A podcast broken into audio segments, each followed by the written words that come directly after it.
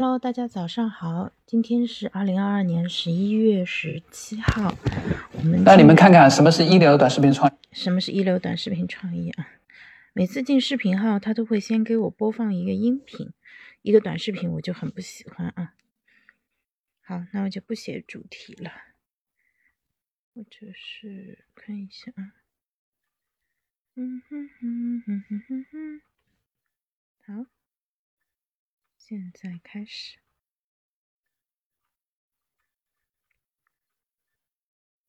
Hello，大家早上好呀！今天是二零二二年十一月十七号，我又起床啦。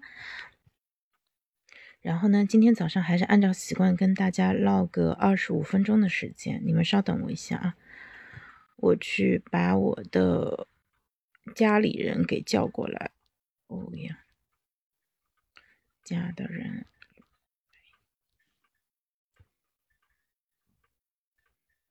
嗯，完成。那今天早上呢，跟大家汇报一下，有一些什么好玩的事情啊？嗯，昨天晚上睡得特别的早，因为前面两天有一点点熬夜，其实也不是很严重啊，差不多十一点半睡，然后啊七点钟起，就是每天其实都有睡七个小时，但是。七到七个半小时，但是没睡够。然后我发现我现在还是需要将近八个小时的时间，所以昨天十点钟不到就睡觉了。那躺着听了呃两集文化参考的音频，差不多十几分钟。所以我真正睡着的时候应该是十点钟出头。那今天早上六点钟的时候，我的呃天猫精灵就把我给叫醒了。我在，你说，你先关机。他太灵敏了，我刚才故意压低了声音，就是不想让他听到，结果还是被他给听到了啊，嗯，然后呃六点钟他把我叫醒以后呢，我觉得还是醒不过来，所以呢，啊我就又设置了六点半的闹钟，然后又多睡了半个小时，然后六点半到七点之间。就是我也没有马上起来啊，还是听了一会儿音频，然后呢，刚才又在微信里面的鹅圈子发了两条信息，然后这会儿才到七点钟才正式开始今天早上的直播啊啊！我发现就是你早起的时候，时间的流动的速度确实会变慢啊。那我们简单来分析一下这个原因啊，可能是因为做的事情是轻度脑力劳动，对你来说是比较容易做到的，所以呢会做的比较快。啊，而且因为没有其他的事情分散你的注意力，你可以集中精力去做。啊，你看发一条消息，呃，转几个朋友圈，可能也就才几分钟的时间，所以就会感觉早上的时间会特别的宽裕啊。那这个点呢，冲叔他从五点钟起来到七点之间，其实在认真的改稿子。啊，那像我到现在其实还没有养成早上对电脑的一个习惯，我还是更倾向于啊来直播，或者说在微信里面，嗯，稍微写点。嗯，聊点东西，我不是很擅长，啊，就是大篇大篇的写稿子啊，所以这个习惯还需要继续的调整当中。那大家可能听到现在我们家窗外噼里啪啦的雨声啊，上海今天下雨，这个雨看眼看着还不是很小啊，今天还要早一点出门，因为下雨天的话不能骑电瓶车，所以的话到。啊，我要选择另外一条换乘的路线，那需要花更多的时间，所以今天七点五十也要出门。那我今天需要稍微早一点点下播，那七点二十分左右结束就可以了。嗯，今天好像朋友们都还没起床啊，到现在还没有人。那不要紧，嗯，我们继续来讲，就是昨天发生的一些比较有意思的一些事情啊。呃，昨天我们呃老友记咖啡馆进行到了。第二天，啊，就是我们和啊，我和笛声玉博，我们接着聊。昨天聊了读书这个话题，然后发现读书可真是一个好话题，就是每个人都有很多，因为大家手头都有在读的书嘛。然后这个话题定期来一遍准没错，因为我们就可以聊说，哎，最近看了什么书啊？啊，笛声在看《贪婪的多巴胺》，然后呢，玉博可厉害了，玉博在看一本跟击毙差不多的书。嗯，是一个天体物理学家，拿过诺贝尔物理学奖的人写的啊，分析的是呃那个莎士比亚，然后还有牛顿，还有另外一个哦贝多芬，分析的这三个人就跟 G B 真的特别的像，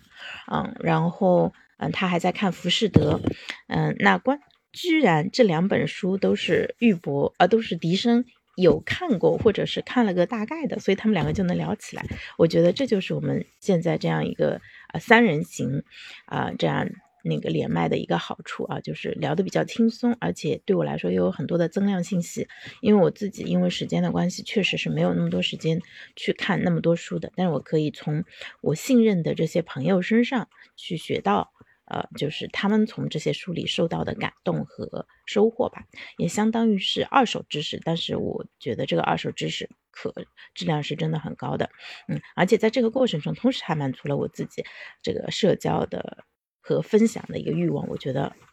一鸭多吃啊，这个非常符合我的做事的一个规则。然后，啊，我自己后面就是我们聊了一下，说为什么要读世界名著，我就讲了我在看《人生海海》，就是嗯，卖家他在讲自己为什么在《人生海海》里面一开始要。花大概一两千字的篇幅去介绍介绍这个小村庄的这个景色，他其实就讲到啊，说，嗯，他说其实是作者在跟读者发出一个挑战，就是他想看读者能不能接忍受这样子大段大段没有剧情的一个就纯文景那个景色描写的一个呃这样一个写法，他说其实是给啊读者散发出一传递一个信息，就是告诉他。这本小说可不是那么容易就能看下去的哦，它不是你想看的那种很爽、剧情推进很快的，它会有一些东西是需要你耐下性子慢慢去读的。那当我看卖家这样去解读这篇小说的时候，我就意识到了说，为什么我们看过的世界名著里面有很多其实就是会跟呃景色描写相关，嗯，比如我最近看了《简爱》，里面就有呃景色的描写，嗯，简去离开那个。Sunfield 去呃街上去那个镇上村庄里面寄信的时候，就会讲到风景，然后他们啊住的这个庄园的风景，然后他走在路上的时候，第一次碰到了 Rochester，嗯，还有就是简后面啊离开了 Sunfield，然后在外面流浪的时候，也有风景的描写，以及对他当时这个饥寒交迫，在路上都要去问别人讨吃的东西的时候，那那个发生的事情，那这些在我年。年纪小的时候的阅读体验，其实是，呃，基本上会被我略过的，被我忽略的。那个时候可能，呃，更注重的是故事的一个情节，或者说，哎，他们是怎么相爱的呀，或者又怎么分离的，最后是怎么汇合的啊？但是当我们年纪更大，然后我自己也跟着杨老师学了一些阅读和写作的一些方法以后，我现在再去看这些东西，就能更好的去理解了。妈妈，什么声音？开了，他开了排风扇。嗯，好，嗯，那个柚子早，然后老妈早，嗯，我妈进直播间了，嗯，刚才是我婆婆起来帮我们做早饭了，嗯，然后所以就是我昨天还说了一句很自得和自满的话，我说当我们现在，嗯，共情能力、跟同理心、跟理解能力和对文字的敏感达到一定的程度以后，你再去读这些。优秀的一些作品，你是真的 能够理解，就是他就能真个真的理解。你既可以共情主角，你你可以共情女主角，也可以共情男主角，还可以站在其他各种大大小小的配角的一个角度去看问题，你就能够知道说好的这个作品为什么好。然后就是，嗯，你可以站在，你可以从不同的角度切入到这个世界里面。对吧？因为其实不是所有的人都有资格做主角，你也可以去做那个边上的那个，就是不起眼的那个仆人啊、佣人啊，或者讲述者啊，或者只是一个路人的角色，从他的窗口望进去，看见他们家客厅里面发生的事情。对对对，是的，我们三四十岁的时候再去看这些世界名著的时候，是会非常的，呃，有共同感的，有有那种就理解能力真的是增强了。然后另外一方面，我想说的也是。嗯，受益于我们对心理学的了解，包括认知心理学、发展心理学，反正就各种心理学啊，在我们身上最后变成了现在一一个这样的我。就是我觉得我之所以能够对这个世界有更好的一个认知，并且能够把自己的认知给转达出来，其实也是因为啊我的共情能力提升了。一个好的作家，他必然是有很强的共情能力的。如果是一个铁石心肠、对别人漠不关心的人，他是没有办法写小说的，因为他根本就不能换位思考，他可能只能看到我是怎么想的，但他没有办法设身处地的带入到这个角色是怎么想的。我觉得，所以所所有好的作家，用杨老师的话来说，他说他们都有很，他们至少有五层社会意向性。社会意向性就是我想这个人应该是这样想的，然后他还能变成我想这个人认为另外一个人是这样想的，他这样子可以叠五层，非常非常的厉害啊！那我今年为了提升自己的写作能力，也去妈妈，你把门关一下，妈，厨房门，对。对，就是我今年为了提升表达能力，然后去感受好的文字是什么，我也去读了呃一些张爱玲的短篇小说，我就发现说，哎，真的写的特别特别好，而且张爱玲几乎是疯狂的在使用比喻，她的小说里面就一段话你都会出现至少两三个比喻，然后这个比喻又是。特别的新奇的，就是属于你在别人身上都没有看到过的那种比喻啊，就是喜欢张爱玲的很多啊，但是真正会模仿她这种风格的，我觉得，嗯，可能因为我自己看的比较少，所以还是呃见的比较少的，所以看到她就觉得特别特别新奇。比如说我们会说呃什么。嗯，就是有一些比喻，你会什么是那个什么时光是什么时间是生命啊，时间是金钱，这些大家一听就觉得哇，这个太老套了，就是对我们来说是特别特别熟悉的，对不对啊？但是嗯，就是张爱玲的很多比喻的话，她是真的，她说她的睫毛在那个手，就因为那个男主角捧着女主角的睫毛嘛，应该是红玫瑰，正宝捧着玫瑰的脸，然后她的睫毛在她的手里面。就是闪烁嘛，就有点像蛾子一样。我觉得这个真的太厉害了啊！张爱玲的短篇集，你去找来看就好了，著名的那些都可以看啊，包括《红玫瑰与白玫瑰》啊。我回头把那个微信读书的截屏发给你啊，就是我看的是那两本，当然它不是所有的都很好，啊，有。有几篇我我自己不是很喜欢，我觉得有点太过刻薄了，嗯，但是有很多都很好。然后有一些看了你心情会非常的沉重，啊，确实是非常的沉重，嗯。然后送花楼会那，嗯，那一篇也非常的好啊，非常非常的好。我觉得，呃，他的短篇小说有个很大的好处，就是因为它的题材特别的短，所以呢，呃，你看一篇可能只需要花个十几分钟，甚至三十分钟的时间。然后呢，杨老师对。张爱玲的评价是特别高的，他认为张爱玲是在中文写作领域不是出的一个天才，就是。啊，你要学中文写作，你要真正体会到什么好的文字，你是必须要去读张爱玲的。所以我很庆幸今年有读。然后今年在疫情封在家里面的时候，我也读了，呃，一点点海明威，因为海明威跟张爱玲并列，也是老杨在写作课上非常推荐的作家。嗯，那我们读的是 中文翻译的话，可能会差么一差那么一点点味道。嗯，那个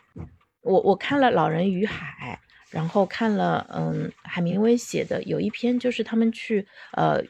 那个叫印第安人的部落去给他们做手术的一篇短篇，嗯，那个，嗯，然后另外还看了《太阳照常升起》，《太阳照常升起》相对长一点，《老人与海》其实好像三万字不到，那《太阳照常升起》其实也只是一个中篇，所以这个就引发了我一个思考，就是我们现在。网络小说，嗯，就是因为它的这个出版的体制，作者主要是靠数字卖钱的，所以我们看到的网络小说会写的越来越长，它的体制就鼓励你朝很长的小说去写。那我自己平时偶尔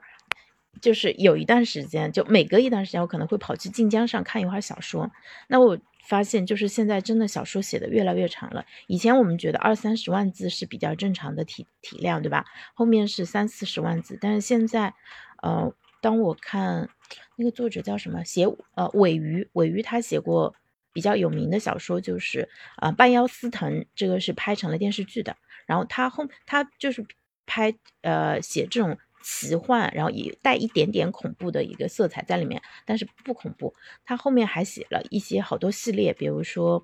嗯，那个什么《西出玉门》，还有嗯什么怨气撞铃，还有那个什么龙骨焚香这些，就你发现他后面的。文章写的越来越长了，他最近的一两本差不多都是七八十万字的一个题材，嗯，我觉得是有点太长了。当然，跟呃男生爱看的那些什么起点的那种什么修真啊那种后宫文相比，那还是比较短的，呃。不是有很多什么动不动就上千万字的？我爸爸有一段时间有两三年吧，啊，我爸在啊，对吧？嗯，对，那个就不就天天在那边看小说吗？你小说看完了吗？可能还在看，对不对？啊，为了不让你看小说，我觉得都不给你换手机了。对，就就那种一两千万字的小说，很很稀松平常。嗯，但是这些确实确实。说实话，叫废话文学，就是它剧情就是注水。然后冲叔最近给我发了一篇新闻，我爸读小说，但但我们家小时候在饭桌上，我们家看报纸、看新闻，然后在饭桌上就会讨论，呃，时事都是我爸爸带着的。对我觉得，嗯，确实我爸给我们起了一个好头，所以我从小就是一个懂王。嗯，我小时候看很多的新。资讯，所以到现在依然还是个懂王，并且以自己是一个懂王而感到非常的骄傲。对，那我们说回到呃，就是小说的这个呃那个冲叔给我发那个新闻，他说唐家三少就是应该是一个男频，嗯，写男性向小说比较有名的一个作家，他其实成名比较早啊。他说最近他什么要完结了，然后呢，他的评论区里面的人都写着，都说啊，这个人简直。太水了，他说他就是这十几年来一如既往的水，没有任何进步。他说他也写小白文，别人也写小白文，那那些名不见经传的小作者，他都会努力提升自己，让自己的这个水平有进步。但是唐家三少呢，他就真的就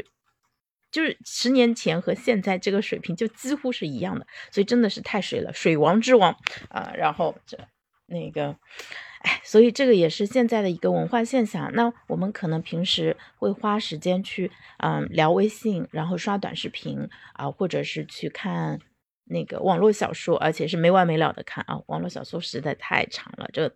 用来打时杀时间来说是特别合适的。但是你真的去看那些优秀的作品，张爱玲的小说很短啊。一篇小说可能就半个小时就能看掉一个短片，然后看完以后回味悠长，就可能让你过很多年以后想起来还是会有那种心理的感触。虽然不记得细节，但是它会给你留下特别特别深的印象。然后，嗯，《老人与海》这种传世名篇，其实也就是两三万字的一个题材。然后，《太阳照常升起》可能没超过十万字。那上次 Roy 他们给我推荐的，呃，加缪啊，什么黑塞啊，他们的。作品其实很多作家他有长篇，但是他也有中短篇，嗯，那我们可能，呃，就是。有可能是在我们初中的时候接触世界名著的时候，就是接触到的可能都是大部头，对吧？最短最短的那个简·艾格尼斯·格雷那本是很小很短的小书，但它也没那么红。那更多的大家可能是像简·爱啊这种题材，嗯，还有就是什么俄罗斯作家的那些，那个陀思妥耶夫斯基的那些，就是读不读不完的那些书啊，就是大家会给会有一种感觉说，哎，读世界名著就是嗯啃大部头，然后呃，因为之前读的很慢嘛。嗯，那个就是捏着鼻子读完的，所以可能造给我们造成的观感并不是特别的好。但是实际上，在我们现在的这个阅读的速度和理解能力的话，我相信它会给我们带来更好的一个阅读的体验啊，这是一方面。然后呃，另外一方面，嗯，我想说，我其实从昨天到今天一直有一个想说的一个观点，但是刚才还冒出来了，结果就是因为我说了前面的话，等着把它安排上的时候。又忘掉了，让我来想一想啊！算了，等他待会冒出来的时候再说吧。对，一方面是，呃，你其实花比较短的时间就可以获得这种世界级的享受哦。这个想法回来了。第二个观点其实是这样子的，就是，嗯，那个在过去，呃，文学评论它其实是一个正经的行当，就是，呃，这些世界名著它之所以能够成为世界名著，嗯，它并不是在，呃。就很多的书，它并不是写出来的时候就大受欢迎的，它可能一开始经历了很多的退稿，嗯，比如说像《简爱》也是，它是大概找了好多家出版社，最后才出版的。很多这种作者其实都经历过这样的嗯，这个被推不断被推稿的一个经历啊，那这个最后终于能把作品发表出来的人啊，可以说他是非常幸运的，同时也说明他的实力是非常强劲的。那嗯，就是当英美的出版业发展到了就是大家呃就是爱看小说，然后小说变成出版业非常重要的收入来源的时候，相应的就产生了一个文学评论的这样一个就是附属的一个领域吧，就是评论家会对出版的小说呃进行。呃，批评或者赞美，对吧？就进行推荐，那他们也是全职的呀。那那些人他是专门以对小说、对文学作品品头论足而生的，所以我们其实可以，我相信他们的品味会比我们现代的人会更好一点。因为我们现在的品味，说实话，如果你不注意的话，你可能就已经被网络小说跟短视频啊这些。呃，就是速朽，它很容易会烂掉的这些呃媒介跟内容已经给污染了。就是如果你没有好的品味的话，其实你是没有办法去欣赏这些好的东西的。所以呢，嗯，就是在做判断的时候，我们其实可以直接去借鉴那些历史上有名的评论家、有名的那个呃这种评。这个大赛，比如说诺贝尔文学奖，就是让他们来帮我们做筛选。就是如果一个作家他能拿到诺贝尔文学奖，那我们就可以说他必然是有可看之处的，对不对？我们这个标准已经设得非常的低了，对吧？可看之处，实际上人家可能是人类历史上最伟大的一个作家了。所以，当我们按按图索骥，按照这样一个清单去呃看的时候，我们就可以。看到更多优质的一个作品，我我从从这一点上来说，我们真的应该要多读一点经典的一些作品。那老杨之前就是曾曾经在直播的时候就说，你们读的好书太说了，太太少了，就是你们看的经典太少了。你们喜欢追逐流行，比如说今年呃什么畅销书，你们都看，而且看的这些书基本上都是那种呃就是使用就使用为主的，就是。嗯，就没有，就是对你的灵魂没有什么大的帮助，就对你的一些具体要做的一些事情会有一些具体的一些作用啊。但是即便是这些，他还看不上，因为他觉得应该去到知识的源头，应该去看论文啊什么的。这一点我跟他有一点点不同的意见，我我保留我自己原有的一个阅读习惯，但是我现在越读，我就越知道了说人为什么要读经典。啊，因为老杨自己是读了很多的经典，所以他看到我们看这些，这都什么书呀？就是，就是觉得很痛心啊，也很鄙视啊。那我觉得我们可能看的时间久了，也会觉得说，哎呀。那个什么诺贝尔文学奖得主这么好，你们为什么不去读呢？你们为什么要读网络小说呢？可能也会这种产生这种嗯那个怒其不争的那种那种心情啊。但是我尽量避免，因为因为这样子的话，就是交流起来的话，可能人家就会觉得你这个老学究，我不跟你讲了，对你又不是杨老师，嗯，对。所以的话，这是从阅读这件事情上我自己收获的呃一些感受吧。我觉得，嗯，确实我们。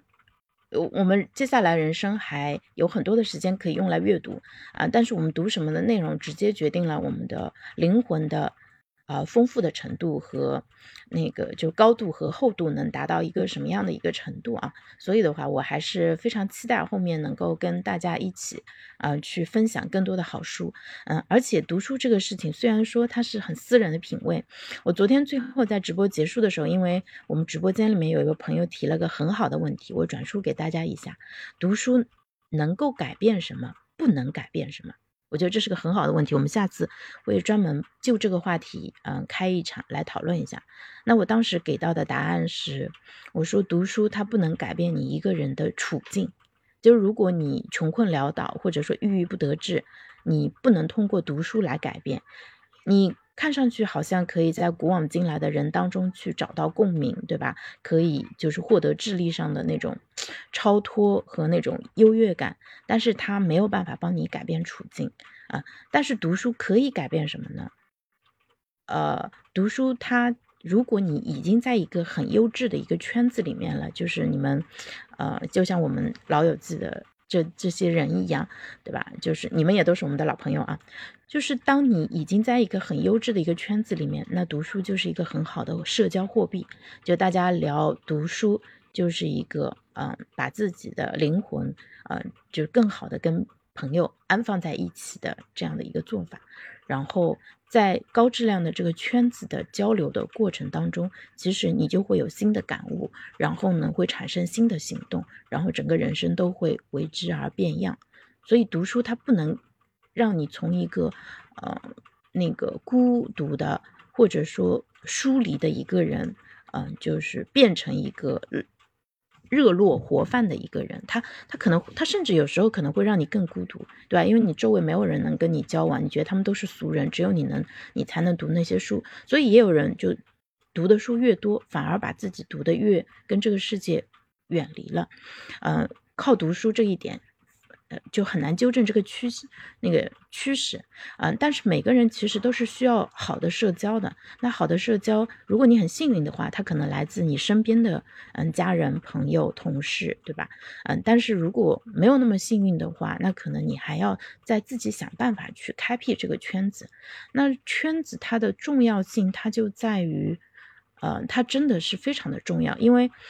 呃，它是社会支持的非常重要的一部分，而且以我们现在对于精神，呃，生活的一个重视程度，以及我们现在内心的一个脆弱的程度啊，我觉得我们真的是非常非常需要这些宝贵的一个社社会社交支持的。就当你能够和别人去谈论。你想读的，你在读的那些书的时候，你就是一个非常幸运的人了。好了，我们小朋友起床了，那今天的直播就到这里结束啦，拜拜。呃，回放还是会放在喜马那边，然后以后有机会的话，我会下载上传到那个小宇宙那边啊，那个那个视频号这边也可以听回放。好的，那个呃，新明妈妈、柚子还有清风老师，拜拜。